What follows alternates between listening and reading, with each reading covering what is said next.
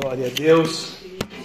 O diácono já deu, mas fazer uma menção aqui rápida para a gente abrir Isaías 45, 2 e pregar no livro de Daniel, né? Aleluia. O versículo 1 do livro do Êxodo, onde nós estamos na campanha, hoje é o segundo dia dessa campanha, meu querido, minha querida. Deus continue te abençoando, não perca. Tem mais cinco dias, segunda-feira pela frente. Convide uma pessoa, convide um amigo.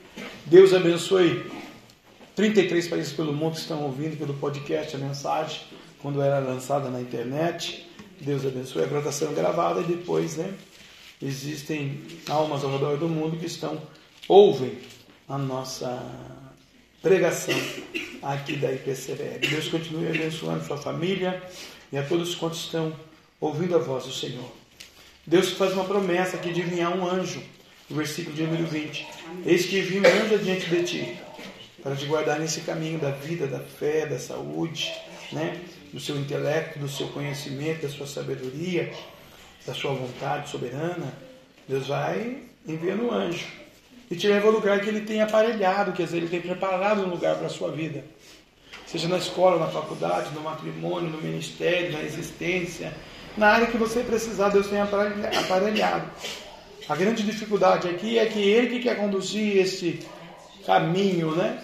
E muitas vezes nós, pela rebeldia, pelo pecado, pela filosofia, pela sociologia, pela nossa autoridade, ou seja ela intelectual, financeira, pessoal, ou por a gente achar que a gente é mais que Deus e não concordar com algumas coisas que Deus coloca para nós, aleluia, né? Nós perdemos a bênção é, desse caminho aparelhado para nós. Ele vai dar um comando, guarda-te, né? E ouve a minha voz, né? Intimidade.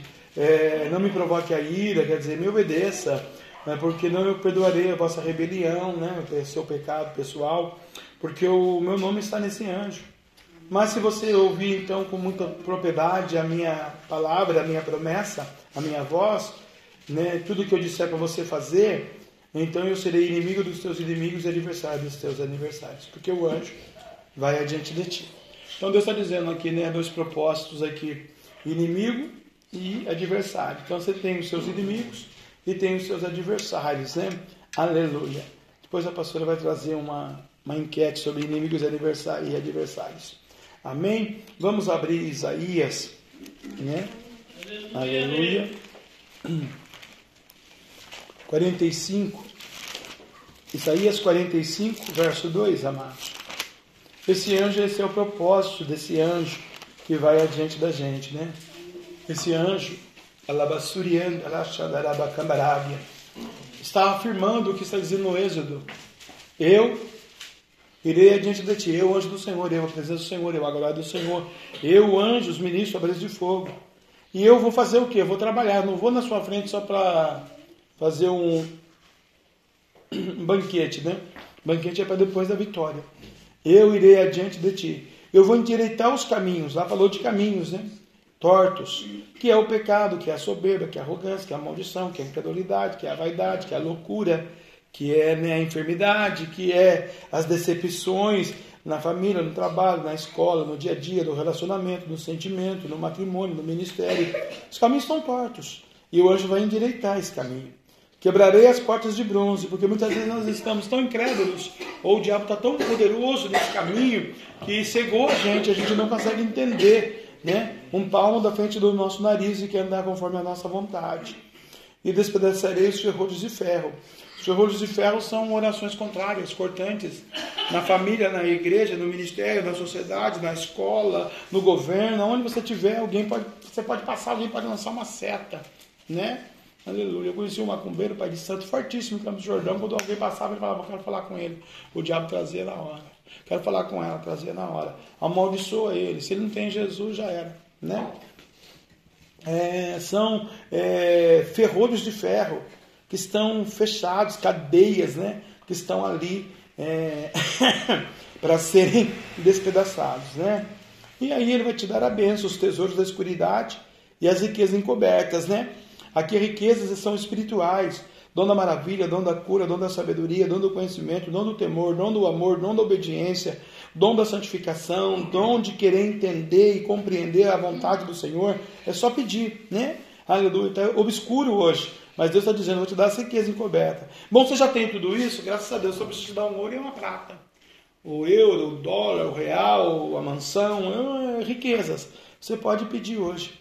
Para que possa saber que eu sou o Senhor. Está dizendo, eu tenho controle do céu, da terra e do inferno. Eu sou o Deus de Israel. Né?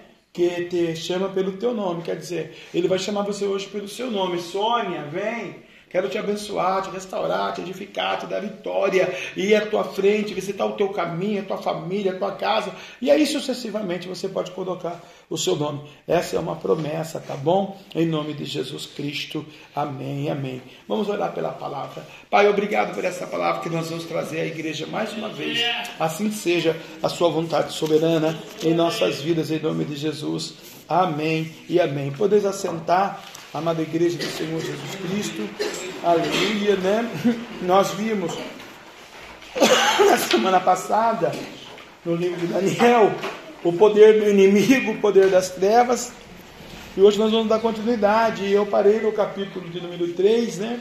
No versículo de número 29 do capítulo 3, aonde por mim, pois é feito um decreto pelo qual todo o povo e nação e língua que disser blasfemar contra o Deus de Sadraque, Mesaque e Abednego, seja despedaçado. Nabucodonosor, um principado, um rei, um governante, uma autoridade espiritual, ele está fazendo uma afirmativa para dizer para todos os povos, nações e línguas que, aleluia, é, se blasfemassem contra o Deus que você serve, essas vidas, pessoas, nações, independente do seu poder aquisitivo, da sua cultura, do seu conhecimento, da sua teologia, pelo poder do decreto real, eles iam ser despedaçados. Tem hora que o diabo, irmãos, trabalha em nosso favor, né? É o caso aqui e as suas casas sejam feitas um monturo, né? porquanto não há outro Deus que possa livrar como este, o Deus dos Hebreus. Então o rei fez prosperar Sadraque, Mesaque e Abidnego na província da Babilônia. Os três foram prósperos nessa província porque eles acabaram de sair de uma fornalha de fogo. Aqui, quando Deus me revela esse mistério, ele me fala que tem gente na fornalha de fogo. E que não percebeu que quando você entrou na fornalha, o inimigo foi queimado também. Aquele que orou contra, aquele que desejou contra, aquele que não, que não te entende, não te compreende, ele também está sendo destruído. Ou ele já foi destruído em algumas áreas da vida dele. E aleluia. E Sadraque, Mesaque e Abednego, você vai ver no texto aqui, eu já preguei semana passada, eu estou dando uma, um lembrete, né? Ele vai dizer, vejo quatro homens, não mandei três. Eu vejo quatro. E o quatro é semelhante aos deuses, né? Tem um espírito muito forte lá dentro eles estão soltos, não estavam amarrados, passeando dentro do fogo, né? Aleluia. O, asper, o aspecto do, do quarto é semelhante aos filhos dos deuses. E aqui Deus honra os meninos e honra Daniel pela coinonia, pela comunhão, pela humildade, pela santificação, pela verdade. Daniel aqui não olhou para a fornalha, não olhou para o problema, não olhou para a família, também não tinha, né? Mataram o pai, a mãe, os irmãos, os parentes, tudo. Só sobrou os quatro e Nabucodonosor levou, eles estavam em jejum e consagração, aleluia. E Deus está falando que vai endireitar os caminhos, e Deus está falando que vai derrubar o inimigo, mas Deus precisava primeiro trabalhar no inimigo. Deus ia dizer para o mais poderoso demônio da Babilônia, que era o seu Nabucodonosor, com seus deuses: Vou fazer uma coisa, Nabucodonosor. Abandarabandassa, terra lagaça, manto súbia. Eu, Jeová, o Deus da providência, vou fazer alguma coisa que você, com todo o teu poder e toda a tua glória, você não vai conseguir reverter. Né? E aí a gente entra no capítulo 4, irmãos, para Deus trabalhar em nosso favor. Né? O capítulo 4, versículo 1, versículo 2 e 3, primeiro tem o reconhecimento do diabo. Quando eu li esse texto para trazer para os santos nessa noite, Deus falou no meu coração. Diga para aquele povo que eu vou trazer nessa noite, e até fiquei espantado que achei que ia ser mais, mas Deus sabe o número daquelas pessoas que Ele quer que adorem o nome dEle na beleza da sua santidade, porque Ele procura adoradores que o adorem em espírito e em verdade. Convide você, mais uma pessoa, falar que nós estamos nessa campanha que está uma bênção. Aleluia. Nabucodonosor, no versículo 1, e no versículo 2 e no versículo 3, ele vai reconhecer, vai ter um reconhecimento. Ele vai dar continuidade naquilo que ele estava dizendo no finalzinho do capítulo 3. É, Nabucodonosor, rei, a todos os povos, nações, línguas que moram em toda a terra, paz vos seja multiplicada. Uma falsa paz, né? Mas ele estava liberando a palavra, né? Paz vos seja multiplicada. Pareceu-me bem a mim, porque eu é que mando. Não é verdade? Quem manda na gente? Deus. Pareceu bem a Deus fazer alguma coisa. Quem manda no mundo? O diabo. Pareceu bem o diabo fazer alguma coisa. Quando você trabalha numa empresa, quem manda lá? O supervisor, o gerente, o diretor e o dono. E se o dono der uma ordem, todos os três para baixo, cala a boca e obedece, e você também que trabalha lá. Até porque você precisa do final do mês um negocinho chamado dinheiro. Sem isso você não vive. Vive um mês, dois, três, dez meses. No décimo primeiro mês você está louco já. É quatro contas de luz atrasada, o cartão de crédito estourado, não tem gasolina, não tem água, nem. Nós vivemos sem dinheiro dez anos, eu e a minha esposa, todo dia do joelho. E Deus mandava providência, né? Aleluia. Mas foi um propósito de Deus para nós. O Nabucodonosor reconheceu. Pareceu-me bem fazer conhecido aos sinais as maravilhas de Deus. O Altíssimo tem feito para comigo. Alguém vai ter que dizer para você, e esse alguém é alguém poderoso, olha, eu tenho reconhecido que Deus tem feito sinais e maravilhas na minha vida, porque você está orando por mim. Eu não vou na sua igreja, eu não congrego, não sou evangélico, mas pela tua oração eu sei que Deus está trabalhando. Você já ouviu isso? Você já alguém já falou isso para você? Né? Aleluia. Eu, Nabucodonosor, pareceu bem a mim, porque eu mando mesmo e acabou-se o cara doce. Aqui na Babilônia, nas nações, povos e línguas ao redor do meu reino, no mundo de então, quem manda sou eu. E eu estou achando que é muito bom dizer para vocês que Deus de Daniel, o Deus dos Hebreus, o Altíssimo, Arabandácia. Está vendo o que Deus faz com o diabo? O Altíssimo tem feito para comigo. Sinais maravilhas. Quão grandes são os teus sinais, Senhor, e quão poderosas as suas maravilhas. O seu reino é um reino sempre eterno e o seu domínio de geração em geração. Então Deus usou a mula para falar para a igreja. Eu sou o Deus Todo-Poderoso e estou fazendo o homem mais bilionário do mundo reconhecer que eu sou Deus. Que o meu reino é de geração em geração. Deus está dizendo por parábolas na boca do diabo: Olha, tua casa vai ser abençoada na sua geração. É isso que Deus está dizendo. Porque já disse lá no êxodo que o meu anjo vai adiante de ti. Eu já disse que vou endireitar os caminhos. Eu já disse que tenho os tesouros escondidos. Eu já disse que estou usando o capeta aqui para dizer para você, no livro de Daniel, no capítulo 4, para toda a internet no mundo inteiro, que com sinais grandes são os meus sinais, as minhas poderosas, as minhas maravilhas, e o meu reino é um reino sempre eterno, aleluia, de eternidade a eternidade, e o meu domínio é de geração em geração para a tua casa. Tu crês isso nesta noite? Aleluia! Deus vai fazer o teu inimigo reconhecer. Porque, por que, que Deus vai fazer o teu inimigo reconhecer você como cristão? Que Deus precisa derrubar ele. Deus não vai chegar e derrubar o camarada, dar um peteleco no, nele assim, à toa, de graça. Não, tem um propósito. Alguma coisa tem que acontecer. Alguma coisa vai mover o coração de Deus né? Aleluia. E no capítulo 4, 5, 6 e 7, no capítulo 4, no versículo 4, 5, 6 e 7, ele vai falar uma coisa particular da vida dele. Quem já não passou por isso aqui particularmente na sua vida? De um sonho. Ele vai dizer no versículo 4 que ele estava sossegado na casa dele na sua fortaleza real, no seu palácio, com os seus súditos, com as suas concubinas, com as suas esposas, né, contando o seu tesouro, comendo os seus abacaxis, as suas uvas, os seus pudim, é, contando os seus cavalos, vendo a sua glória, vendo os seus pavão. Ele estava lá no palácio. E cada um de nós, diga-se de passar, você tem o seu palácio também, você está lá no seu palácio, você mora lá, né? Senhor, me abençoa. Senhor, me visita. Senhor, guarda meus netos de geração em geração.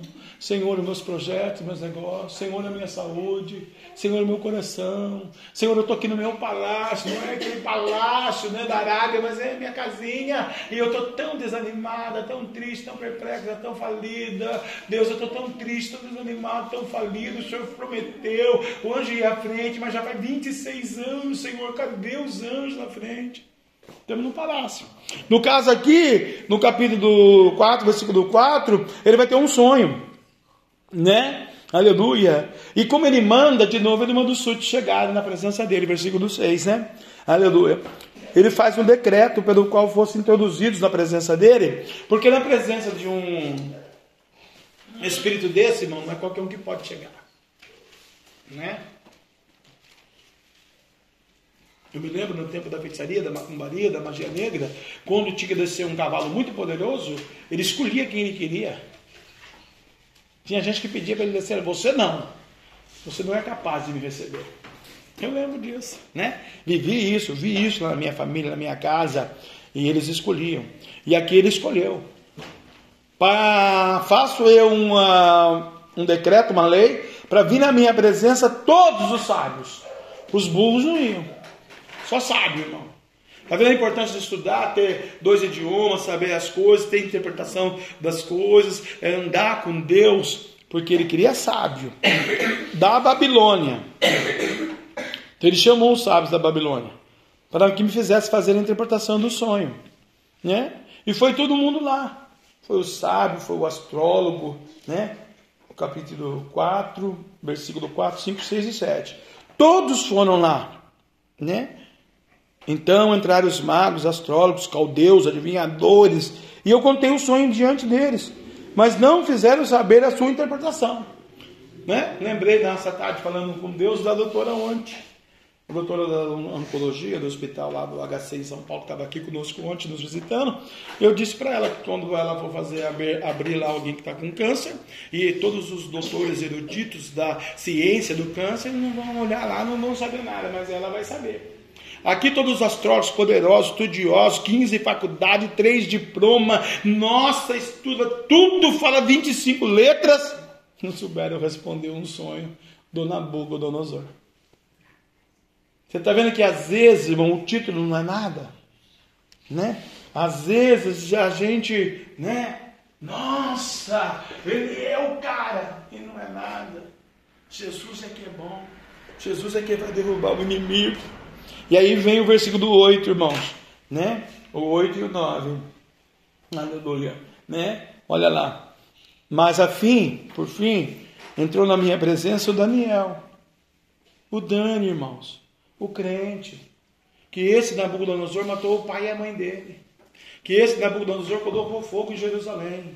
Que esse Nabucodonosor chegou lá e falou assim: Eu vou destruir essa cidade e acabou, mando eu. Vocês têm um Deus Todo-Poderoso, mas vocês não vivem com Ele, então eu vou arrebentar vocês. Empresa, negócio, igreja, ministério, saúde, criança, mata todo mundo. E aqueles que não são da linhagem real, mata também. Só traz para mim aqueles que são inteligentes, separados e preparados. Está vendo que nem o diabo aqui é coisa ruim? Aí, o Daniel, cujo nome lá foi trocado, né, eu já te disse, Bel me proteja, Beltesazar e Daniel, Deus é meu juiz. Segundo o nome do meu Deus, está aqui no versículo 8, acompanha aí para você ver. Segundo o nome do meu Deus, e do qual há o Espírito dos deuses santos. E eu contei o sonho diante então de Daniel. O versículo 9 vai dizer assim, né? Beltesazar, príncipe dos magos, eu sei que há em ti o Espírito dos deuses santos porque toda essa tropa que eu trouxe aqui de astrólogo, teólogo, doutor, homem da ciência, homem de anel, fez 10 faculdades, não sabe nada. Mas você tem o um Espírito Santo. Você tem algo diferente, um diferencial. Aleluia. E nenhum segredo te é difícil dizer-me. Então, diga-me as visões do meu sonho que tive e a sua interpretação. E aí, no versículo 10, né? Ao versículo 27, ele vai revelar o sonho para Daniel.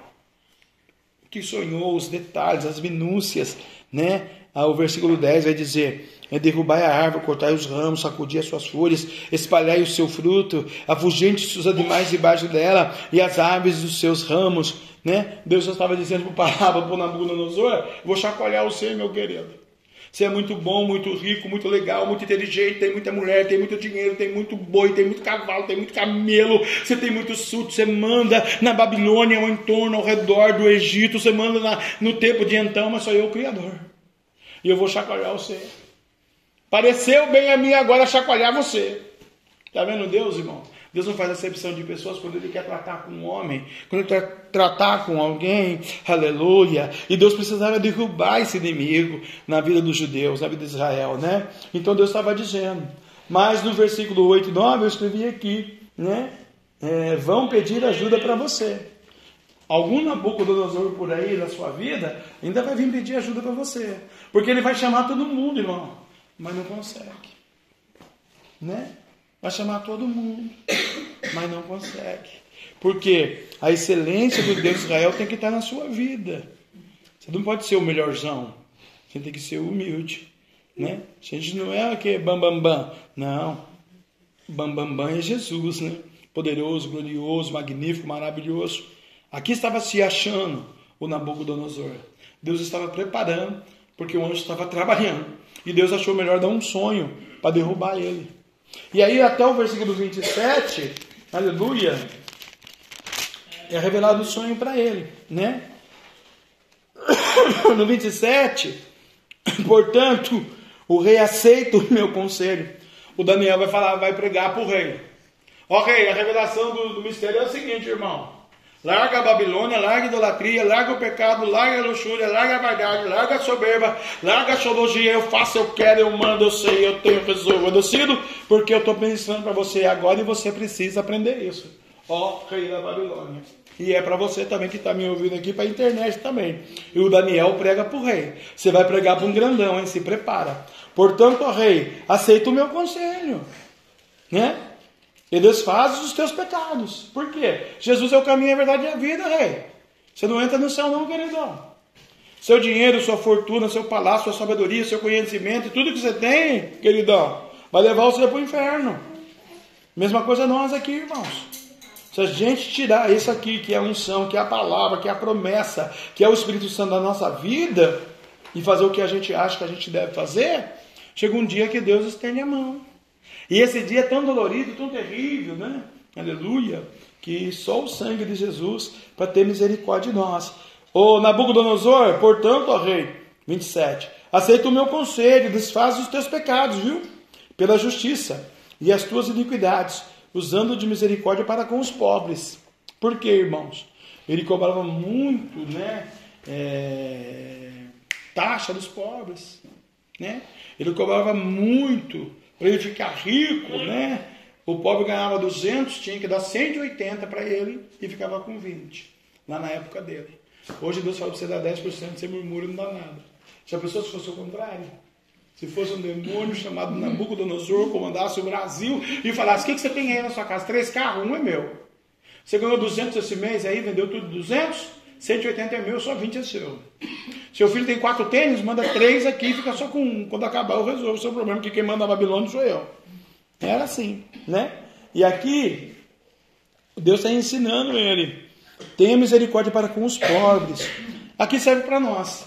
Pobres, pobres mesmo, né? O pobre que realmente quer. Não esse cara mendigo de rua que fica aí, quer deixar os caras da biqueira mais ricos. Não, esse, esse não. Esse não conselho, você não dá nada para ele, dá palavra para ele. Lá, é faz o que a pastora faz, pega o endereço, vai lá e visita e fala: se quer Jesus, vamos ajudar. Não quer Jesus também, não posso fazer nada. Né? Pobre de espírito, aquela pessoa que está precisando de uma oração, de um jejum, de uma palavra sábia, de uma palavra amiga, para que, o Nabucodonosor, prolongue os teus dias na terra e, e, e tu tenha tranquilidade. Foi evangelizado, irmão. Você já evangelizou alguém? Alguém já evangelizou, evangelizou você? O Nabuco aqui, ele foi evangelizado, né? Aleluia.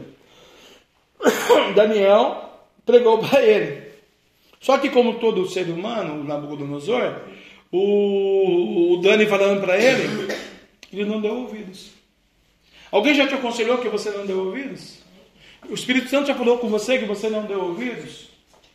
Você estava numa posição algum dia da sua vida, na sua, né? Não na mesma dimensão do Nabucco, até menor.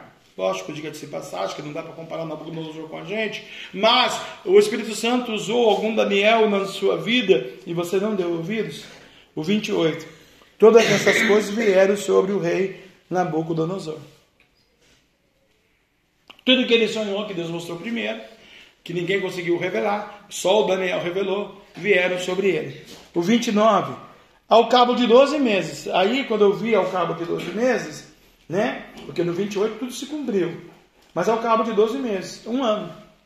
Deus está dizendo: de hoje a um ano, palavra profética, irmão, divina, de Deus, de Daniel, para a nossa vida. Vou derrubar o inimigo da sua vida. Vou ter mais um ano para você pelejar ainda, para você ministrar, para você falar. Mas tem um ano, 12 meses. Ao cabo de 12 meses, andando a passear sobre o palácio real na Babilônia.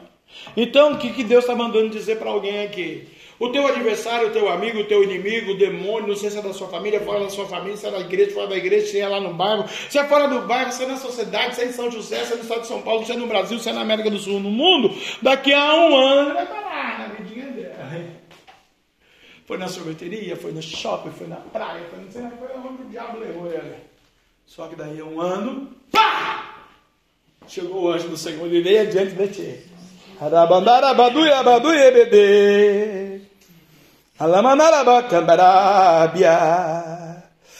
Aleluia. Né? Falou o rei e disse: Não é essa grande Babilônia que eu edifiquei? Reconheceu agora há pouco que o nosso Deus é tremendo, poderoso, glorioso. Era falso reconhecimento. Tem gente que é falso mesmo, né? Aleluia. Eu edifiquei uma grande Babilônia para a casa minha real. Com a minha força do meu trabalho, do meu poder, da minha sabedoria, do meu conhecimento, da minha saúde. Eu fiz isso. Aleluia. Com a força do meu poder. Para a glória da minha magnitude. Daqui a um ano. Eu consegui isso. Foi o pastor que orou, jejuou, orou, pediu a benção, pediu a misericórdia. Daqui um ano, né? Aleluia. Me lembro do rapaz da GM, pediu oração, pediu não sei o quê. E tinha um negócio lá que a GM dividia com todo mundo. E o projeto dele nunca passava no papel. Eu falei, Deus vai passar essa semana para você, irmão. Ele passou o papel lá, papapá, colocaram na linha de produção da fábrica. E a fábrica começou a vender lá carro, não sei qual era carro lá naquela época. Aleluia. Aí de uma bagatela de 4 mil, 5 mil, foi o salário para 25 mil. Que a GM começou a vender muito. Porque o projeto que ele escreveu aconteceu, entendeu, né? Aí hoje ele passa na calçada do outro lado. Baixa a cabeça. E a gente vê o caráter, a dignidade, o berço, a família, a instrução, o ministério, a igreja, a fé, o Deus que o cara serve. Né? Porque 25 mil reais comprou a dignidade dele. Na Babilônia, Daniel não se vendeu, né?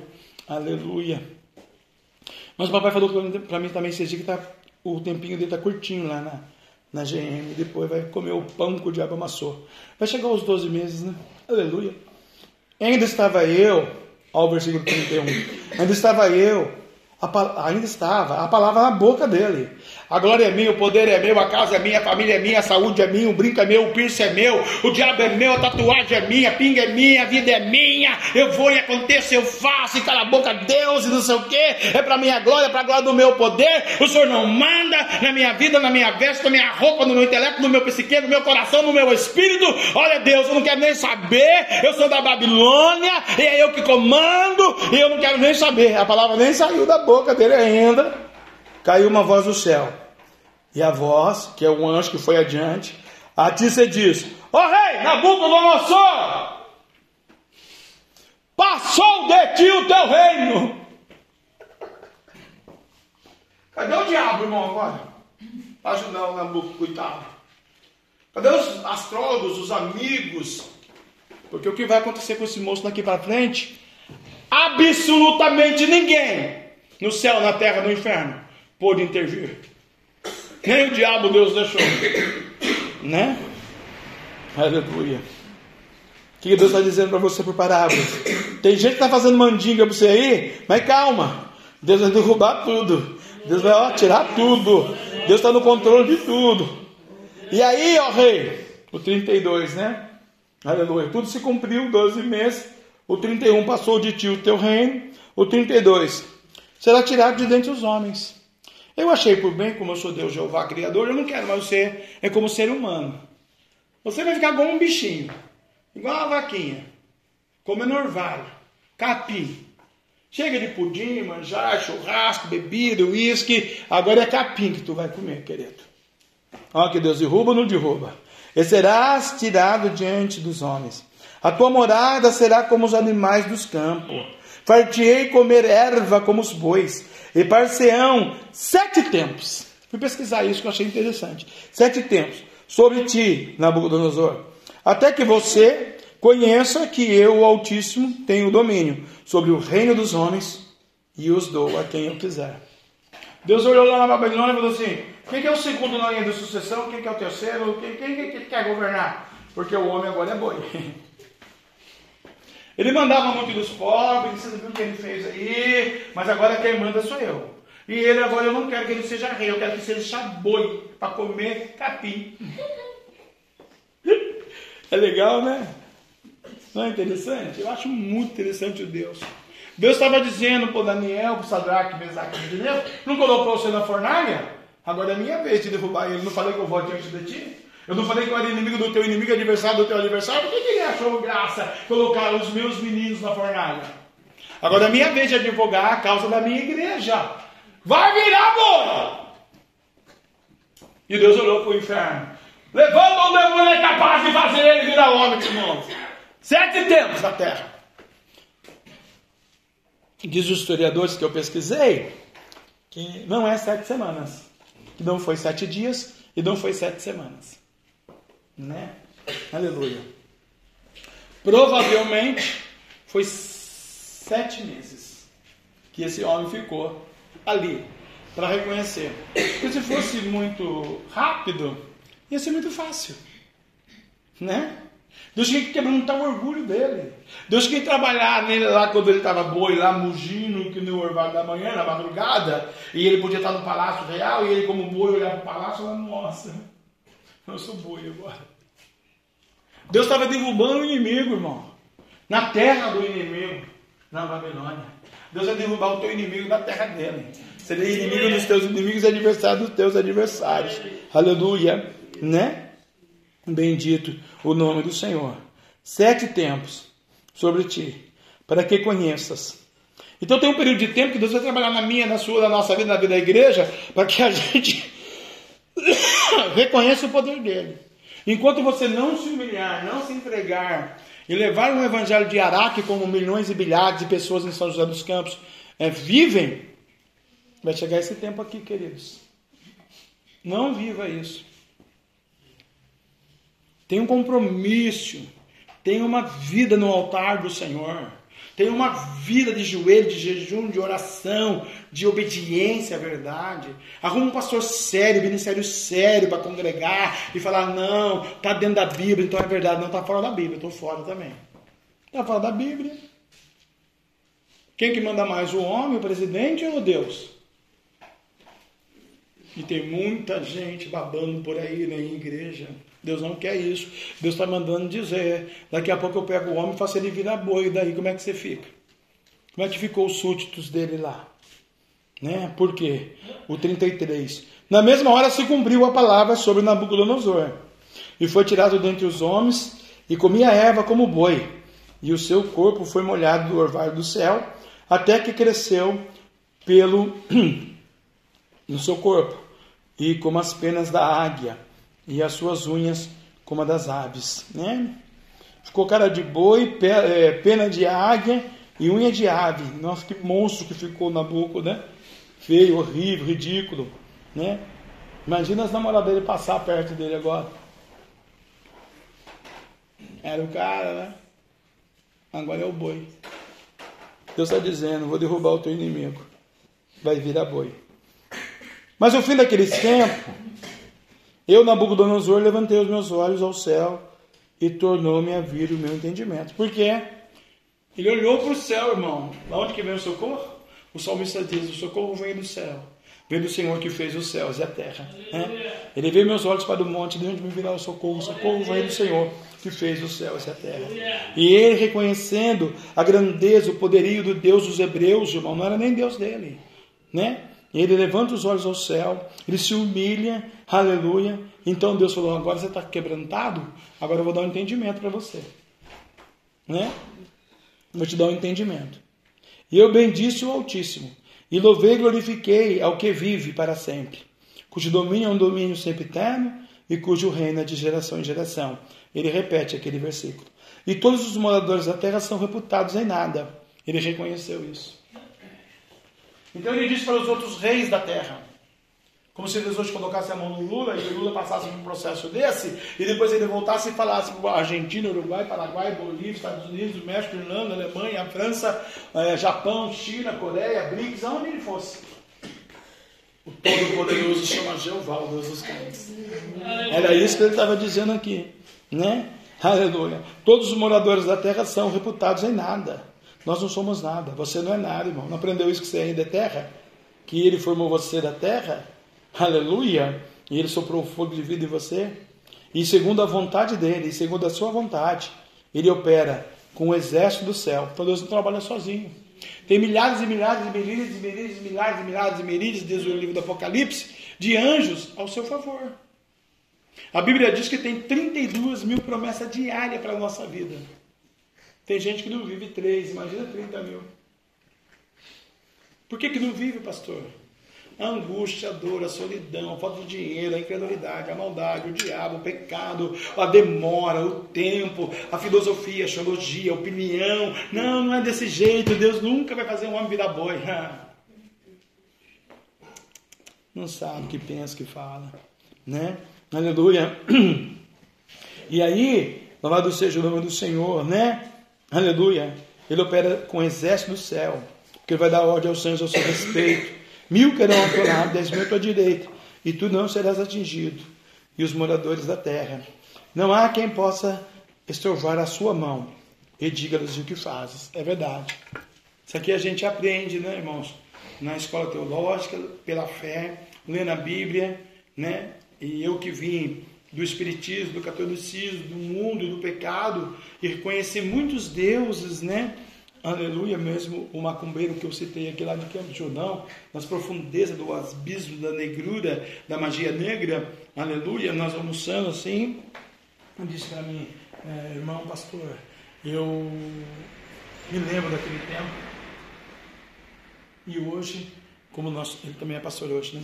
Como eu sou evangélico hoje, eu pedi para, para o diabo, uma certa feita, um caminhão para me carregar pedra que eu tinha depósito, eu tinha hotel, eu tinha restaurante, eu tinha bar, eu tomava conta do periférico, eu mandava no prefeito, eu mandava no qualquer milionário, qualquer mulher que chegasse e eu quisesse ficar com ela, fazia assim. Ela largava o marido lá na onde que tinha que largar, com a família, e vinha para ficar comigo, depois inventava uma doença, deixava ela no hospital, aí todo mundo vai dizer que ela estava no hospital, mas eu já ceguei a enfermeira, fez a ficha de ontem, e eu comandava mesmo e acabou-se o cara doce que o diabo era da minha vida. E eu pedi para o diabo um caminhão. Caminhão. Pastor, o senhor não sabe, coisa mais linda, vermelho. Cor que eu amava. Cor do pecado. Né? Hoje eu reconheço como a cor do sangue, mas a cor do pecado. E eu pedi aquele caminhão. Muito bacana, grande. Dava para carregar toneladas de pedra não sei quantas rodas, perdi as quantas rodas. E o caminhão chegou no mesmo posto. E o meu funcionário falou: Patrão, não tem pedra. E eu, para fazer gracinha, mas já era Deus. Falei: Não, deixa que eu vou buscar. Eu vou a São José buscar pedra, vou a São Paulo. Tá? Deixa que eu vou. E ele foi. Quando ele desce a serra, o, o caminhão capota, aquele caminhão novinho, poderoso, cheio de ilusão do diabo, né? Caminhão de rico, milionário, e acha o caminhão, mas não acha o corpo dele. Ele fica lá então dentro da, da serra, Atlântica aqui, que nós conhecemos, quem só para no Jordão, quase uma semana. Esquecido, largado e abandonado. E o diabo ele falava, ficava do lado dando risada. E o anjo do outro lado, que não deixava ninguém achar ele. Para ele reconhecer o poder de Deus. Reconhecer que Deus que nós servimos é o Deus Todo-Poderoso. Para ele saber que ele tinha uma chamada ministerial, que o que ele fazia, os hotéis, a luxúria, as padarias, os restaurantes, postos de gasolina, então era quase tudo dele lá. Perdeu tudo, Deus tirou tudo, perdeu o caminhão, perdeu o depósito, veio dívida sobre dívida, e teve um encontro com Jesus, aleluia, e acharam ele, e a pessoa que achou ele lá dos, do, do, do, ambulância era evangélico, começou a falar: não, o senhor não vai morrer, Jesus é o caminho, a verdade e a vida. Ele se converteu. Hoje ele não tem a riqueza que ele tinha, mas tem a presença de Deus. Aqui Deus achou Nabucodonosor né, para reconhecer e que ninguém pode estorvar a mão do Senhor. E nem pode dizer para o Senhor: o que, que o Senhor vai fazer? Que fazes? Né? No mesmo tempo me tornou a vir o meu entendimento e para a dignidade do meu reino, tornou-me a vir a minha majestade. Tem hora que Deus quer restituir para ensinar. Voltou a minha majestade, mas o resplendor. E me buscaram os meus capitães e os meus grandes, e fui restabelecido no meu reino, e a minha glória foi aumentada. Deus usou de misericórdia para com Nabucodonosor. Deus está dizendo: vou derrubar o teu inimigo.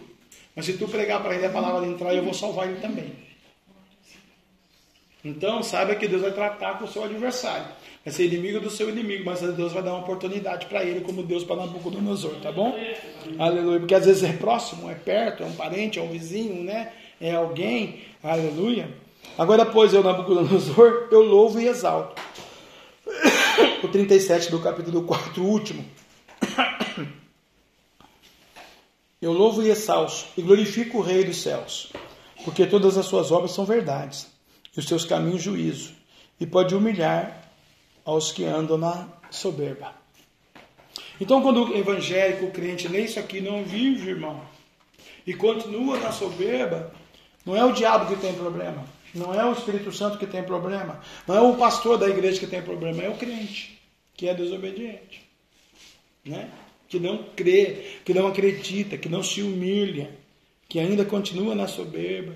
E o, o inimigo da Nabucodonosor vai dizer: Louve e exalce e glorifique o Rei dos céus, porque todas as suas obras são verdades. E Deus ele derruba os poderosos, irmão. Deus derruba os gigantes. Deus derruba os seus inimigos. Semana que vem eu vou entrar no capítulo 5. Mas vou provar para você aqui na Bíblia agora que Deus ele é poderoso. Que Deus, é a Bassúria, a presença dele é extraordinária. Semana que vem Deus vai derrubar, aleluia, né? O, o rei Belsalçar, o filho de Nabucodonosor aqui, e vai aparecer uma mão, né? Uma mão para falar com ele, porque ele também não quer ouvir. Vai pegar os utensílios da casa do pai, e vai ter que ser derrubado também. Vai aparecer uma mãozinha lá, vai ficar todo medroso, né?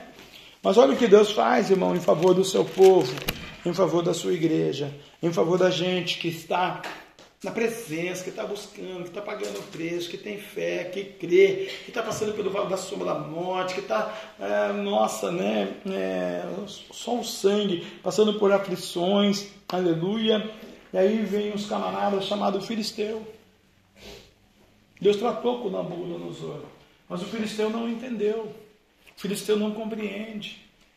E às vezes o filisteu, irmão, ele chega na tua terra, ele quer também te destruir. Ele quer também roubar os teus sonhos, os teus filhos, a tua unção. Ele quer roubar a tua fé. Ele quer roubar a tua esperança.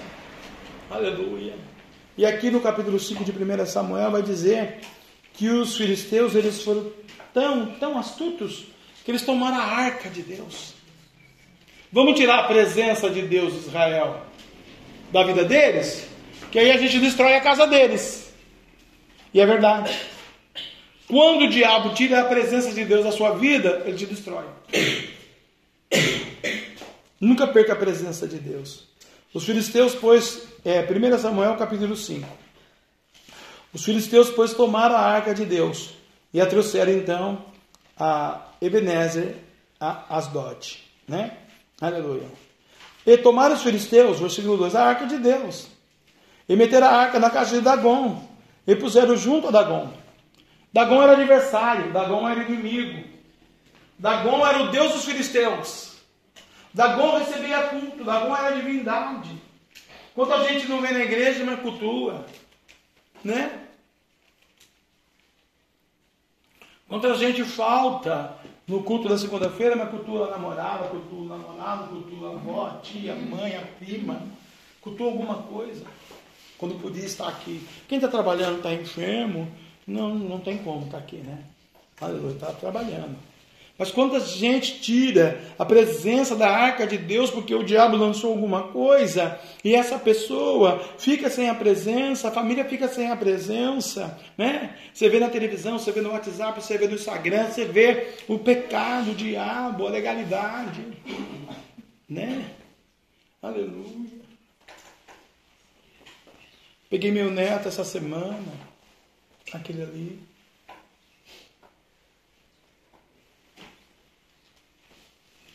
E levei ele para passear, que não era a semana da gente. Que estava com um demônio aqui, nesse aqui dele. Eu falei, filho, você está com o diabo do, no braço. Acho que vê essa palavra.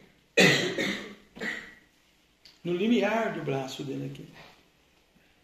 Seu demônio, filho. Falei, a gente não pode, a gente é evangélico.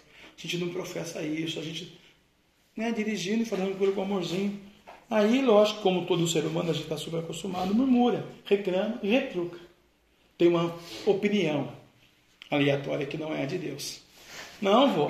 Isso não é o demônio, não. Isso é o Naruto. É normal, é o olho do Naruto. Falei, então, queridos, Naruto é um demônio lá do Japão. A gente não pode, a gente não professa isso. Vamos apagar. E graças a Deus estava chovendo, na casa do obreiro jogou água e eu, passando papel higiênico, apagou repreendi na hora.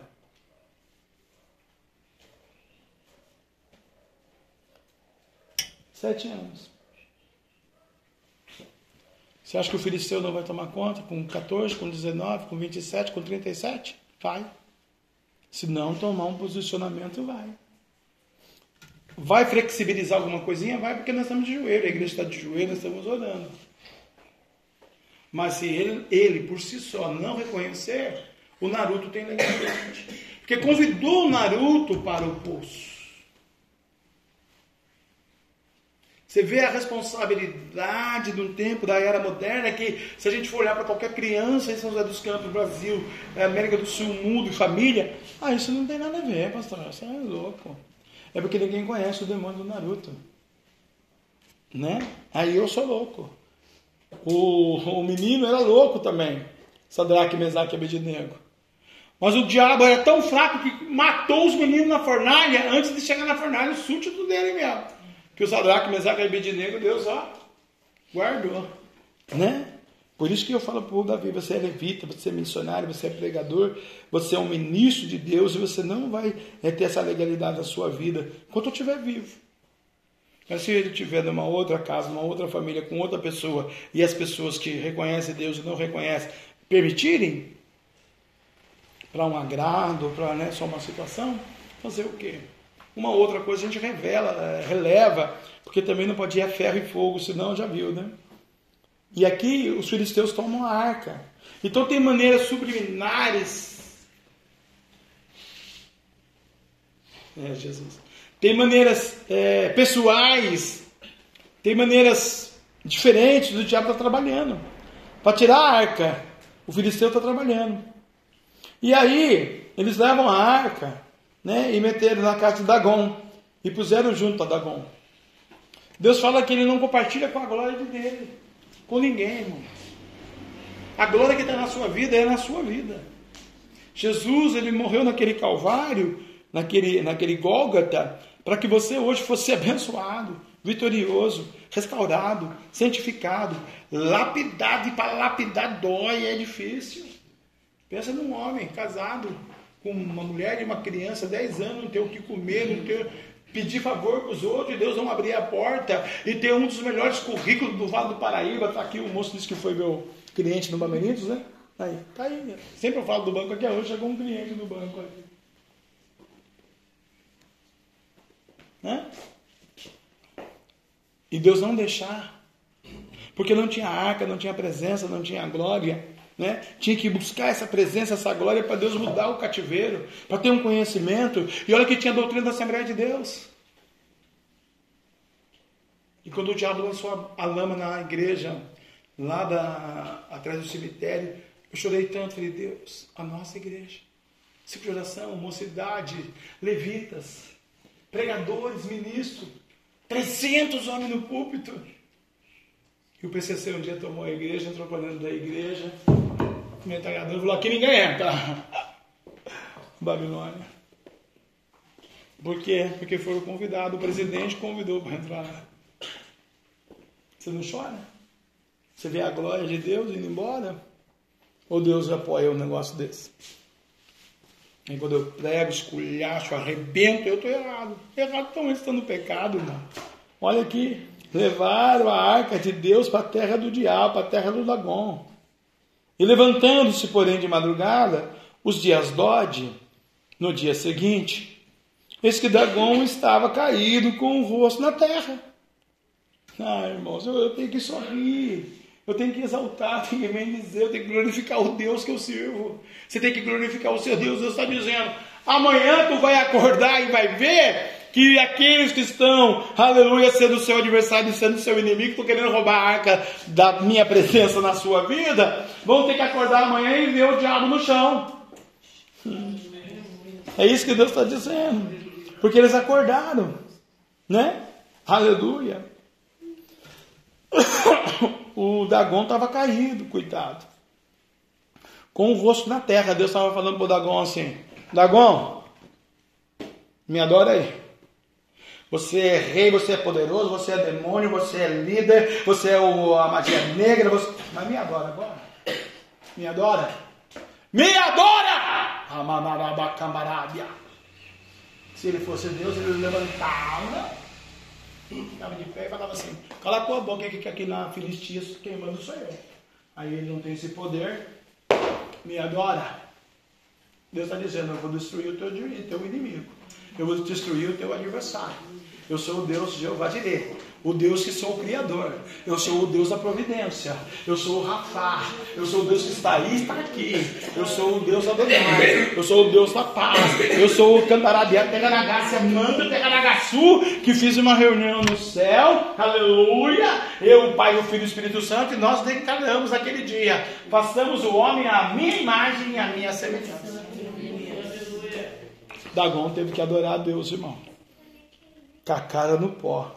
Deus está dizendo: o teu inimigo, que é teu adversário, que também agora é meu inimigo e meu adversário, vai ter que me adorar com a cara no pó, caído com o rosto na terra, diante da minha presença, diante da arca do Senhor.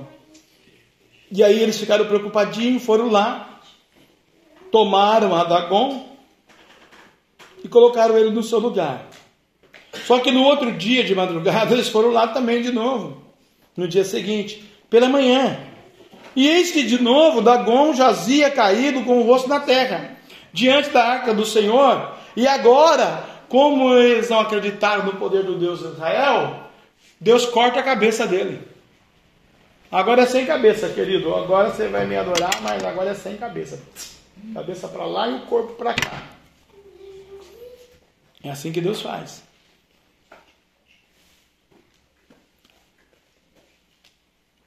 Foram lá de novo e viram que Dagon, aleluia, estava diante da arca e a cabeça de Dagon e as palmas da limiar da sua mão cortadas sobre o limiar. Somente o tronco ficou na Dagon. Quando Deus ele vai agir na vida de alguém, irmão, ele vai tirar todos os inimigos do redor dessa vida luxúria, vaidade, soberba, arrogância, presunção, né, se é homem, é mulherada, né, serviço, sai. Ele vai derrubando os dragões da vida. Só que o indivíduo, como eu e você, tem que falar: eu quero isso. Eu preciso disso. Porque se a gente der uma brechinha, volta mais sete. Né? Sete vezes mais. Aí o Dagon caiu. Pelo que o sacerdote lá da Filistia até o dia de hoje, né? Nenhum de todos os que entram na casa de Dagon lá agora na igreja deles, no templo deles, pisa aonde caiu a cabeça, reverenciando essa divindade. Mas isso é eles. Se nós chegar lá, nós passa por cima. Nós não queremos nem saber, para nós é chão. Eu acho que a gente respeita, vai entrar lá e se não puder, né? Mas se Deus falar, passa por aí mesmo, é por aí mesmo. Não tem esse negócio. Deus é que derrubou. Fazer o quê? Eu falo para ele ainda, você é sacerdote dele, mas o seu Deus vai falar o cara, meu Deus derrubou o seu, e quebrou a cabeça do seu Deus, quebrou o braço do seu Deus, é inimigo do seu Deus, e você é amigo do seu Deus, e Deus é meu amigo, e agora é que faz? Tá ruim de Deus, hein? Tem gente que Deus está me dizendo, tá ruim de Deus. Aleluia. Olha aqui. Porém, a mão do Senhor se agravou sobre os de Asdod. Não foram lá consertar bom? Tem gente que vai querer consertar alguma coisa na sua vida, irmão. E Deus não quer que ninguém conserte alguma coisa na sua vida. Deus que está consertando. Deus falou que vai diante de ti aparelhar o caminho. Não é o homem, não é o marido, não é a mulher, não é a filha, não é o NPS, não é o governo, não é a filosofia, não é a sabedoria, não é o estudo, não é a matemática, não é o professor da escola, não é o amigo da sala de aula, não é a internet, não é o Facebook, não é o estragado, Instagram, não é nada disso. Deus está dizendo: Eu vou adiante de ti aparelhar o teu caminho. Mas os homens de Asdod, da, Filistia, que foram adorar esse Deus fraquinho, não quereram. Deus falou: ah, É. Então, pera lá. Porém, a mão do Senhor se agravou sobre os de Asdod e assolou e feriu com hemorroides. Conhece alguém que tem, teve hemorroides? Começou aqui. Né? Asdod é os seus termos. Então Deus feriu os moradores daquela terra com hemorroidas. Né? Asdod e os seus termos. Vendo então os homens de Asdod, que assim eram, disseram: Não fique conosco a arca do Deus de Israel, pois a sua mão é dura sobre nós e sobre Dagon, nosso Deus. Os homens daquela cidade de Asdod falaram: Olha, é melhor a arca sair daqui porque nós estamos enfermos com essa hemorroida. A mão do Deus deles é poderoso e nosso Deus não consegue mesmo. Então vamos tirar a arca daqui porque vamos acabar morrendo. Porque a mão dele é sobre nós, que somos súditos de Dagon, e sobre Dagon também. Pelo que enviaram e congregaram a si todos os príncipes dos filisteus e disseram: Que faremos a arca de Deus Israel? Né? São cinco cidades da Filistia, não vou citar elas agora todas porque me esqueci, mas é cultura, não precisa, depois você pesquisa. Chamou os cinco lá, né, como se fosse aqui São José Tabaté, Caçapava, Aparecida. Chamou cinco prefeitos para decidir. Chamou os cinco governadores lá. O que, que a gente vai fazer? Os homens estão morrendo, os homens estão com hemorroida, os homens estão passando dificuldade, as dores não resolvem nada. Jejuamos 15, 20, 300, um milhão de dia, um milhão de hora e nada está acontecendo. Deus dos homens lá de Israel é mais forte do que o nosso Deus. O que faremos nós? Da arca de Deus Israel? E responderam: A arca de Deus Israel dará volta a Gate, a outra cidade da Filístia. Assim rodearam com a arca de Deus Israel. E sucedeu que a rodearam com ela, a mão do Senhor veio contra aquela cidade. Só rodearam agora, nem passaram em Gate, hein? Jesus falou, não, agora eu vou querer destruir Gate também. Esse Deus que a gente serve, irmão, você vê, não brinca com Deus não. Aleluia, né? E veio a mão contra aquela cidade com grande vexação, pois feriu os homens daquela cidade, desde o nenenzinho, pequenininho, até o grande, até o ancião. Eles tinham hemorroidas nas suas partes secretas, tanto o homem quanto as mulheres. Deus estendeu a mão. E Dagon não podia curar. Então, enviaram a arca de Deus a Ecrom. Bom, Deus já destruiu as Asdod. Deus está destruindo Gad. Então, de vez de mandar a arca embora, tem muita gente que faz isso, sabia? Ah, vamos mandar a maldição ali também, né, para outra cidade. Né? Mandaram para mais uma outra cidade, para Ecrom, outra cidade. Sucedeu, porém, que vindo a arca de Deus a Ecrom, os de Ecrom exclamaram dizendo: Transportaram para nós a arca de Deus, de Israel, para nos matar também, a nós e nosso povo. Esse povo aqui já reconheceu.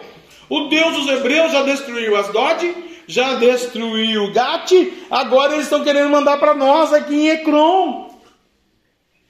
Porque o nosso Deus Dagon não conseguiu. E ele falou lá no texto dos Hebreus, lá no êxodo para os Hebreus, ele fez uma promessa e ele cumpre, que ele ia ser inimigo dos inimigos deles. Ia ser adversário dos adversários deles. Nós somos o que deles, amiguinhos? Vamos na festa deles? Ou nós somos inimigos? O nosso gigante não luta com eles?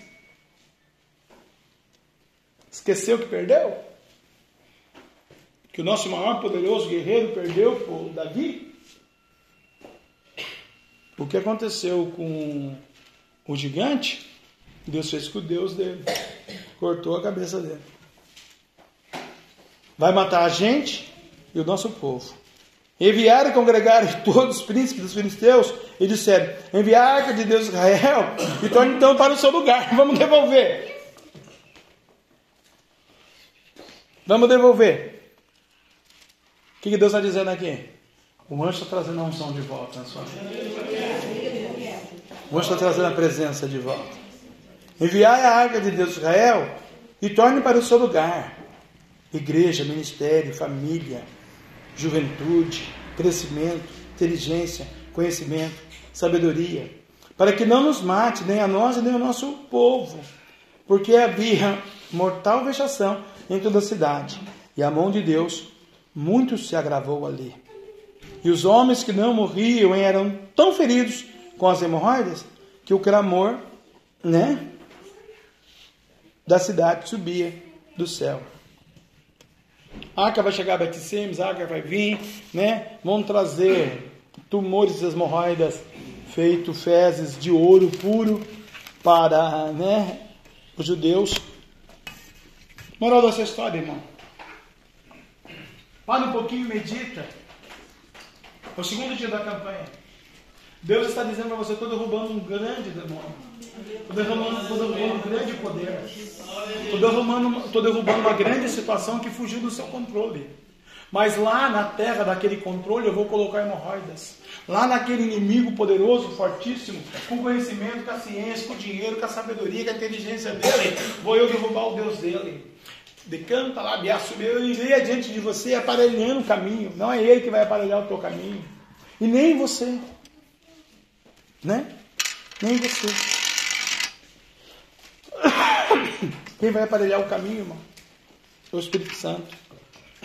Ele fez a promessa para nós. Eu vou para o papai, mas eu vou voltar. Mas antes de eu voltar, eu vou deixar o Espírito Santo, o Paracreto, advogado, Espírito da Verdade, Consolador amado, todos os dias do teu lado, até a nossa Luciana. O senhor pregou, pregou ontem perguntou para nós: o que a gente faz de Jesus hoje, pelo culto, amanhã, meio-dia? Eu faço uma outra pergunta. Se Jesus diz que o Espírito Santo está com nós, o que, que você faz amanhã, três horas da tarde? Com o Espírito Santo.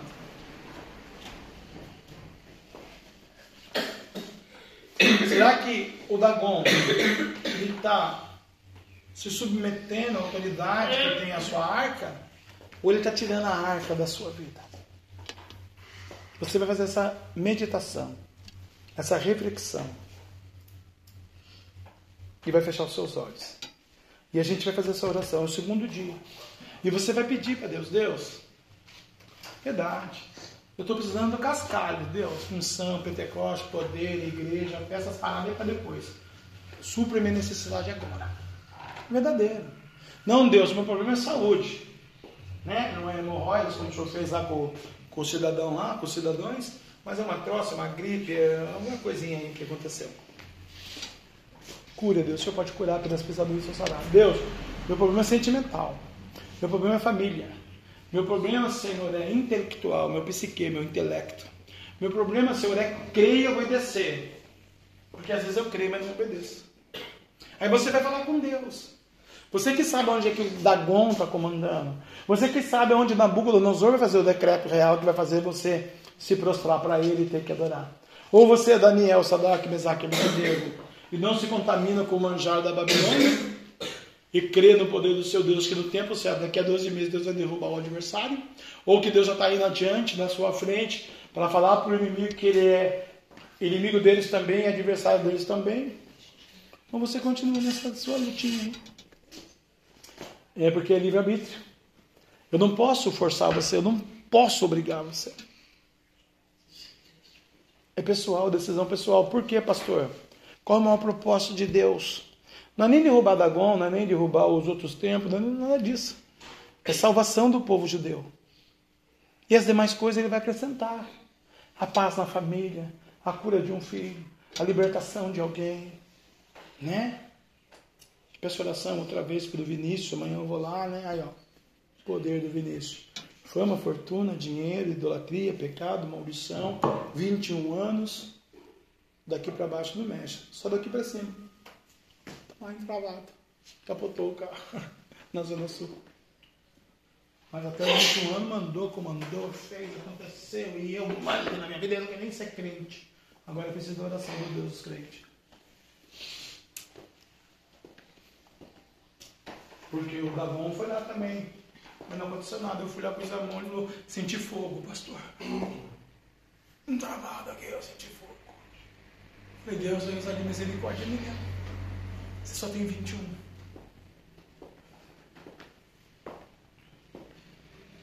A juventude de hoje, o mundo aí de fora, passou isso ensinado isso para Davi hoje. Não quer Jesus, irmão. Você já tem Jesus. Não deixa a presença sair da sua vida. Foi só um capotar de carro. O dinheiro da família, a cultura, a sabedoria, a idolatria vai resolver o problema agora? 21 anos. Não mexe daqui para cá. Os dois pés. Se o meu Deus não quiser que ele ande, até os 80 anos não vai andar mais. Vai ter que trocar fralda, vai ter que dar papinha na boca. É o Deus que eu sigo. Estamos pedindo misericórdia. Senhor, tem misericórdia. Eu tenho misericórdia de Nabucodonosor. Tem misericórdia dessa família, dessa mãe. Mas isso é para você fazer uma reflexão. Eu estou falando isso para reflexão. Deus guarda você. Deus me guarda. O anjo acampa ao nosso redor. A chamada ministerial é muito grande. Deus mexeu no seu coração semana passada. Trabalhou poderosamente.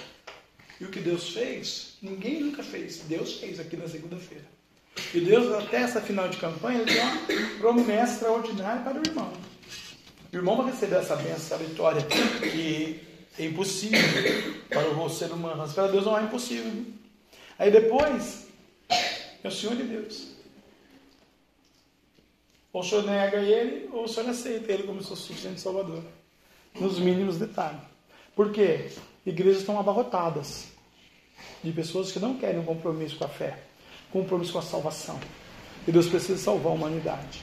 E Deus não vai salvar qualquer um de qualquer jeito. Mesmo dentro da igreja. Por que eu sei disso? Porque a minha Bíblia afirma para mim que o juízo começa na casa de Deus.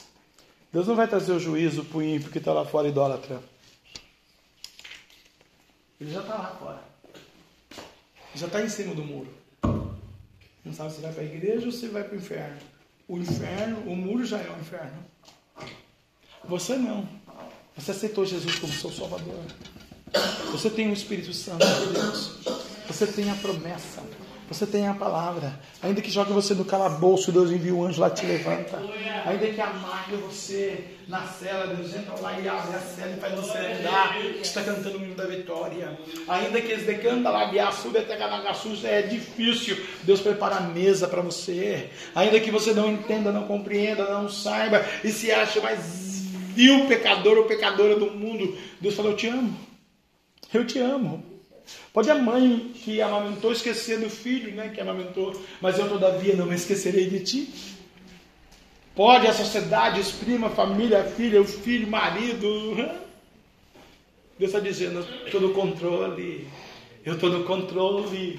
Declara profetiza, determina, ortoga a tua bênção, abre a tua boca, está encherei, agrada-te do Senhor e satisfará o desejo do teu coração, maior é o que está contigo do que o que está no mundo, Ele é o caminho, Ele é a verdade, Ele é a vida, Ele é advogado dos advogados, Ele quer advogar a tua causa, até que o diabo tentou, falou, declarou, profetizou que você não ia viver, não ia morrer, ia enlouquecer, e você está de pé para a glória de Deus. Você está de pé porque Deus escolheu você. Deus escolheu você para algo extraordinário nessa terra. Quem é muito exigido será muito dado, mas também será muito abençoado. Pastor, mas já faz 20 anos, não tem problema demorar mais 20. Vai 25, aleluia. Olha a história de Caleb. Rabandas de casa, manás de canta. Deus está dizendo: Eu sou o teu Senhor, o teu pastor, o teu advogado, o teu profeta, o teu amigo, o teu salário salário, eu sou o Senhor da tua vida, eu cuido da tua geração, só dobre o joelho, porque é de geração em geração, entrega aquela na minha mão, entrega aquele na minha mão, entrega o netinho, a netinha, a vozinha, o vizinho,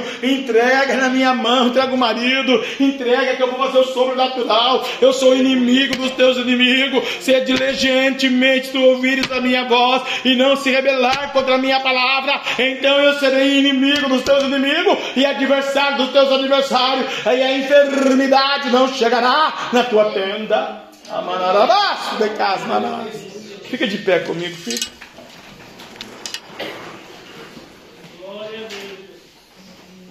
Essa é a palavra do Senhor, irmão. Quem pode refutar a palavra do Senhor, né? Onde tem outra verdade para a gente pregar? Quem te viu aqui, irmão? Imagina aquela crentinha desavisada de Dagon. Chegou na igreja dele. Nossa, quebrou o Dagon! Nossa, está quebrado. O que aconteceu? Aí alguém vai dizer no ouvido: Foi o Deus de Daniel, lá da Babilônia, o Deus dos Hebreus. Né? Foi o Deus dos Hebreus. O que mudou? Foi a oração do crente, eles são crente. Ela é crente. Onde ela vai, o anjo vai com ela. Onde ela pisa, pisa fogo do céu. Quando ela fala, acontece. Porque ela tem uma vida no altar de Jeová mesmo. Né? Quando declara, é verdade. Porque o Deus que ele segue é o Deus da verdade. Agora, quando não vive esse Deus, pode falar, eu estou acostumado.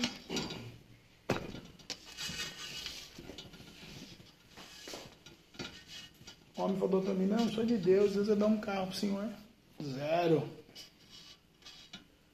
Pôs a mão no carro, vai passar tiver, vou dar assim, diz o Senhor, 30 dias. Sou 30, 60, 90, 120, um ano, um ano e meio, dois anos, três anos, dez anos. Eu falei, Deus do céu, o senhor é assim, pai? O senhor deu a data, a hora, 30 dias. Que Deus é esse? Dez anos depois, Deus falou assim: Não, eu vou dar um carro para você, filho. Mas não fui eu que falei lá. Não foi a minha voz, não foi a minha boca, não foi o meu querer, não foi o meu agir. Mas já tratei lá também, já tratei. Né? Uma vez eu fui num culto, pregar o evangelho, o homem falou para minha mulher. Assim diz o Senhor, veja um tapete grande, sem sapato, descalça, e um tapete desse tamanho, e é da cobertura, e é sua, Deus está te dando a chave. Vai para 33 anos já. Ele morreu, coitado, irmão Francisco. Não se cumpriu, porque não era Deus. E ele falando na hora, Deus falando para mim, lá na Vila Guarani que ele morava, coitado. Não estou falando, filho, deixa ele falar. Mas não vou te dar isso. Nem para você, nem para ela. Aí eu perguntei quando eu saí lá, falei, amor, você recebeu aquela profecia? Não, eu não gosto de apartamento. Verdade? Todo mundo no Vale do Paraíba fazia fila lá. Eu fui lá pregar para umas verdades, peguei três vezes, nunca mais deixou pregar. Agora não vai deixar, mas Deus já recolheu. Eu quero dizer para você o segundo dia dessa campanha. Toma posse da tua bênção. Tu e Deus agora. Não é tu e os teus pensamentos, né? A Bíblia vai dizer lá naquele texto que o pensamento de Daniel ficou turbado quando o rei falou até chegar a interpretação certinha. E às vezes a gente não fica assim meio, meio maluco, meio turbado com as circunstâncias dos outros, né? Esse menino mesmo está deixando eu nervoso. Tem hora que falo, Senhor, só me acorde de madrugada, Senhor, deixa ele andar de novo, Deus, pelo amor de Deus. Tá certo que ele vai a pé lá para adorar, adorar o Baal, adulto aí, mas fazer o quê? Deus só sabe, mas não deixa de tetraplégico, Senhor, 21 anos. E esse pensamento fica, né? Isso é amor por uma alma. Ele não merece? Lógico que não merece. Mas Deus ama ele também. E a gente fica que nem Daniel, pensativo. E tem gente aqui assim, pensativo. Com a vida, com os projetos, com o futuro, com o que comer, com o que vestir, com o futuro dos filhos. Só ensina, limpa as tatuagens, profetiza a vitória, determina a bênção, o Deus da paz, Shalom está com você. Você vai colocar a mão no seu coração, na sua cabeça, onde você quiser. E se você sentir algo diferente, realmente diferente, você vai vir aqui na frente. Se não, não. Pode ficar no seu lugarzinho mesmo. Só se você realmente sentir algo diferente. O anjo, a graça, a glória, a Shekinah, o renovo, a virtude, a promessa, a palavra, o Pentecoste, o poder, o encontro, a arca sendo devolvida na sua vida. Você vai agradecer ao Deus pelo dom da vida, pelo ar que você respira, pela família. Milhões, bilhões, bilhares e bilhares não tem uma casa, não tem uma família. Não comeram hoje. Não vestiram um sapato hoje. No nosso país são 36 milhões agora de desempregados. São 9, 12 milhões de reais desempregados e os outros são agregados. Que fazem bico, que tem um carrinho, que não tem fundo garantia, não tem tempo de serviço, não tem nada. Né? Fora o mistério carcerário, né, que tem aí que tem mais de 2 milhões de presos. Peça para Deus uma benção para você. Fala, Deus, é o segundo dia. O Senhor é inimigo do meu inimigo, adversário do meu adversário, mas eu não quero ser seu inimigo, não quero ser seu adversário, eu quero ser seu amigo, sua amiga. E peça para Ele a providência. Você vai levar uma unção nova. Está orando? Começa a orar. Pandarabasturiando e. Deus dos Hebreus, que derrubou Dagon. Catalamanarabacabarábia. Toda honra, glória seja dada ao Senhor. Todo domínio Corta as mãos deles, corta a cabeça deles, papai o poder e a glória do Senhor. Cura, sara, liberta, renova, restaura, vai edificando, vai santificando, vai ministrando, tira a angústia, a dor, o sofrimento, a tristeza, a incredulidade, o pecado, a soberba. O eu sou, eu quero, eu faço, eu mando, eu sei, eu tenho, papai. Vinícius era assim. Agora não manda, não tem, não faz, não pode, não anda, não mexe. Tem misericórdia, visita ele amanhã, vou lá, Senhor, no quarto 104 da Vila Industrial. A igreja está orando na madrugada. Nós estamos estamos pedindo, não merecemos esse milagre, mas suplicamos ao Senhor o milagre. E a mãe dele liberta da idolatria, o pai também. Visita essa família, usa de misericórdia, de bondade, Senhor, nosso Deus e nosso Pai. O nome dele é Vinícius, Senhor, capotou o carro, 21 aninhos, ó Deus de idade. Rabandus, decanta, manalabacharábia. Como vai trabalhar, andar, comer, namorar, ir no cinema, ir a pé pro mundo. Deus, como vai fazer agora? Só o Senhor pode, mas papai, esse é um caso particular do Senhor para glorificar o teu nome. Aqui tem vidas, aqui tem pessoas que precisam do renovo, que precisam da graça, da aliança, da arca novamente. O filisteu tomou a arca, o filisteu tomou a presença, o filisteu tomou a unção, o filisteu tomou a coragem, o filisteu tomou a esperança da salvação, Senhor. Pai, renova a nossa juventude, renova a nossa mocidade, aquele que está enfermo nesta noite nesse lugar. Enxaqueca, dor de dente, dor de cabeça, dor no pescoço, dor no rim, no fígado, no pulmão, no coração, nos nervos, nos ossos, na bacia, nas pernas, nas costas, na coluna.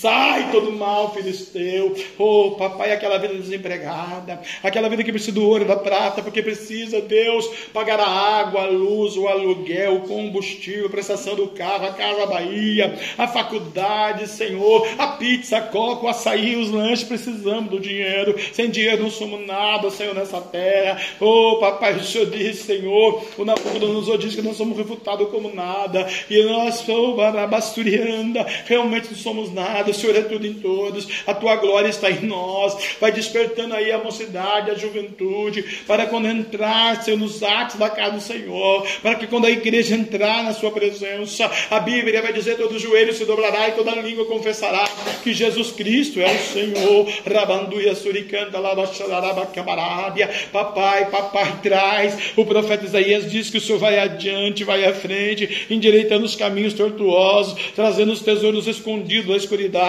eu estou querendo aí uma coisa bagatela, 5 milhões de dólares, Senhor. Ajuda a gente. Olha o terreno da igreja, olha a sede, olha, Senhor, a cortina, a bateria, as cadeiras novas. Olha, papai, os dizimistas, abençoa os dizimistas, aqueles que fazem voto, aqueles que são ofertantes, abençoa os empresários, papai, para ter emprego, os empresários desse ministério, aqueles que começaram a campanha, mas hoje por algum motivo, Senhor, peculiar, particular, pessoal, o desânimo, qualquer outra situação não vieram. Oh, papai, dá continuidade. Traz na semana que vem as vidas, as almas que o Senhor almeja, deseja, necessita para adorar o seu nome na beleza da sua santidade. Contempla aqui agora, contempla aqui nesse tempo agora, papai, o adorador, aquele que verdadeiramente quer a cura, aquele que verdadeiramente quer a transformação, aquele que quer ter um encontro com o Espírito Santo, para Creta, advogado, Espírito da verdade. O Senhor disse: Eu vou para o Pai, vos preparar morada, mas vos deixarei o Espírito da verdade para Creta que o mundo não tem, não recebe, não sabe, não conhece, porque tem Dagon. Mas nós sabemos, conhecemos recebemos o Espírito Santo de Deus. Seja renovado aí pelo Espírito. Seja renovada a tua fé. Seja renovada a tua família. Seja renovada a língua de fogo. Oh, papai vai derramar a bênção na sua vida. Papai vai derramar a bênção no seu coração nesta noite. Tu vai sair daqui refrigerada, restaurada, edificada na mesa do Senhor. Ele é o teu Deus, teu Senhor. Ele trata, ele forja, ele ensina, mas também ele abençoa. Ele é justiça, mas também ele é amor. Abandasse a súbia, vai declarando aí, porque o anjo está passando aí, vai declarando aí, porque é noite de vitória, vai declarando aí, porque o papai quer ter um encontro com você, vai declarando aí, porque o filisteu vai cair, vai declarando aí, porque ele vai quebrar a cabeça dele e os braços dele, como ele está fazendo mandinguinha, como ele está fazendo nação contrária, como ele está desejando a sua derrota, a sua desgraça, Deus está dizendo, é 12 meses, hein, Rabandácia, e eu acelero o tempo, passa rápido, e o teu adversário vai ter que reconhecer a tua oração e vai ver que a tua oração, porque só você tem o Espírito dos deuses santo, só você tem a interpretação daquilo que Deus tem, só você vai ser o instrumento da verdade, da profecia, da palavra de Deus para a sociedade, para a família, lá no seu trabalho, lá na sua escola. O brilho da graça de Deus está na sua vida, o brilho do Espírito Santo está na sua vida. Pedi, aleluia, pedi, glória a Deus, pedi, pedi, dá-se vos-á, batei e abri-se-vos-á, buscais e encontrareis. É o segundo dia da campanha. Deus vai derrubar a muralha, Deus vai derrubar o gigante, Deus vai derrubar o impedimento. Aleluia! Oh, papai vai batizar você com o Espírito Santo com fogo. Papai quer batizar alguém com o Espírito Santo com fogo, mas a arca tem que estar tá aí. Arabandara catalaba chamarábia. Não tenha medo, não tenha vergonha. O medroso, o tímido, o vergonhoso não entra no reino do céu, meu irmão, minha irmã. Começa a orar começa a dar glória, abre a tua boca, tá encherei, até quando Deus vai ter que falar, ai, abandarabassúria, onde estiver dois ou três reunidos no meu nome eu estou presente, eu não vim fazer piquenique, eu não vim não, eu vim mudar o teu coração, eu vim mudar a tua história, eu vim te dizer o quanto você é importante para mim no céu, tenho preparado mansão de ouro, rua de ouro para você morar, não é para o teu inimigo, não é para o teu adversário, não é para o incrédulo, não é para aquela vida, que mesmo que está do teu lado, bate no seu ombrinho dizendo que é teu amigo ou tua amiga, é mentira, é o diabo, é o inimigo, é o demônio. Eu estou dizendo a você: eu sou o caminho, eu sou a verdade, eu sou a vida. Ninguém, absolutamente ninguém vai ao Pai a não ser por mim. Eu sou Jesus, o Nazareno, e a sua Ramatil Messias. Eu sou o Rei dos Reis, o Senhor dos Senhores. A minha noiva é eleita, a minha noiva é seleta, a minha noiva é o povo de propriedade exclusiva de Deus. Oh, o povo escolhido, eleito, abençoado. Eu vou mandar o maná de manhã, de tarde, de noite, madrugada. Eu vou mandar o maná. Pega o gomes do maná hoje. Pega o gomes dessa campanha hoje. Pega o maná aí. Leva o maná. Aleluia. Se tiver muita gente na sua casa, pega dois gomos. Não pega mais que dois, pega dois. Porque eu vou multiplicar. Eu sou Deus da multiplicação. Eu enxugo a tua lágrima. Talvez na madrugada, de noite, você está lá naquele candarabiaço, naquele travesseiro. Eu estou lá do teu lado. Me sinta, me sinta, me sinta sinta a minha presença, diz o Senhor dos exércitos. Amém e amém. Lavastúria, terra Nagasudecai. Você pode aplaudir a Jesus?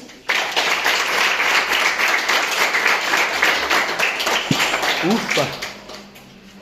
Amados, essa campanha está diferente. Deus está trabalhando por etapas, por parábolas. Abençoa o lixeiro aí, Senhor, em nome de Jesus. Ah, na lixeira é caminhão, né? Aleluia. Abençoa, Senhor. Aí é lixeiro mesmo. Abençoa ele, Pai. Outra coisa que a gente é obediente, né? Você viu falei pro cara isso aí. Você obedece o lixeiro, cara. Você não obedece a Deus. Você não deixa o lixo na sua casa apodrecendo em cinco dias, né? Você põe lá para ele pegar. É obediência não é? A palavra você não obedece. Você vê como que você é meio hipócrita, você não sabe das coisas? Obedece a Deus. Deus está trabalhando com parábolas. Mas eu quero perguntar aqui: tem alguém para Jesus? Tem alguém que quer renovar aliança? Tem alguém que sentiu dor, medo, arrepio, viu demônio? É, sentiu alguma coisa que não foi bom na oração? Tem alguém que está afastado dos caminhos do Senhor? Que quer voltar? Quero voltar para Jesus, pastor. De verdade, de fato. Amém? Faz assim com a sua mão. Pai, leva a gente embora agora. Abençoa nossa noite, nossa madrugada, nossa semana, a nossa terça-feira, a aula da pastora Alma e Coração amanhã, o ensaio das crianças na quarta. Senhor, o grande culto público na quinta-feira. Traga alma, Senhor. Está só Pedro, Tiago e João, papai. Cadê as almas? A promessa do Senhor. Traz as almas, Senhor. Em nome de Jesus. Abençoa nossa sexta-feira. Não vai ter monte, Senhor. Está chovendo. Mas nós vamos orar por aqui mesmo, papai. Abençoa o culto da oração. Senhor, abençoa o nosso sábado. abençoa o domingo, Senhor, a santa ceia do Senhor. Não perca a ceia. Traga a cesta básica. Tem gente precisando de alimento. Traga a cesta básica. Pastor, não dá para me comprar. Manda o Pix. Eu, eu, meu celular, manda o Pix. Que Deus vai multiplicar e eu vou lá comprar para levar. Abençoa nessa segunda-feira, o terceiro dia da campanha, papai. Faz um milagre sobrenatural. Não esquece do Vinícius no hospital. Amanhã eu vou lá, Senhor. Só o Senhor pode romper as milhões da morte, o lastro passarinheiro. E tantos outros contos estão no Albert Einstein, libanês, medicina portuguesa. Aleluia. Santa Casa da Misericórdia, Unimed, UPA Norte. Abençoa. Os irmãos que estão aqui, papai, que oraram comigo, que tomaram posse da bênção, estão vencendo o segundo dia dessa campanha. Algo extraordinário, inédito irá acontecer, Senhor, na nossa vida, como aconteceu na vida de Sadraque, Mesaque, Abednego e Beltesazar, e vai acontecer na vida dos adversários, como aconteceu nos Filistia e na Babilônia. Nos abençoa nesse segundo dia da campanha, e que você vá em paz, e que Deus te dê a vitória. Uma semana de muita bênção e muita prosperidade sobre a sua vida. A maior profecia da sua vida, irmão e irmã, é a palavra. Deus está dizendo que derrubou Dagon, pode tomar posse. Que Dagon caiu por terra, vai ter que adorar o seu Deus. Que o grande amor de Deus, que a graça de nosso Senhor e Salvador Jesus Cristo de Nazaré, a doce comunhão consolação do meio santo, Espírito Santo de Deus, seja com todo o povo de Deus e todos juntos possamos dizer: Amém. Esse é Deus é por nós. Quem será contra nós? Agindo Deus. Quem? O sangue de Jesus. Sem poder. Paz do Senhor é contigo. Aleluia.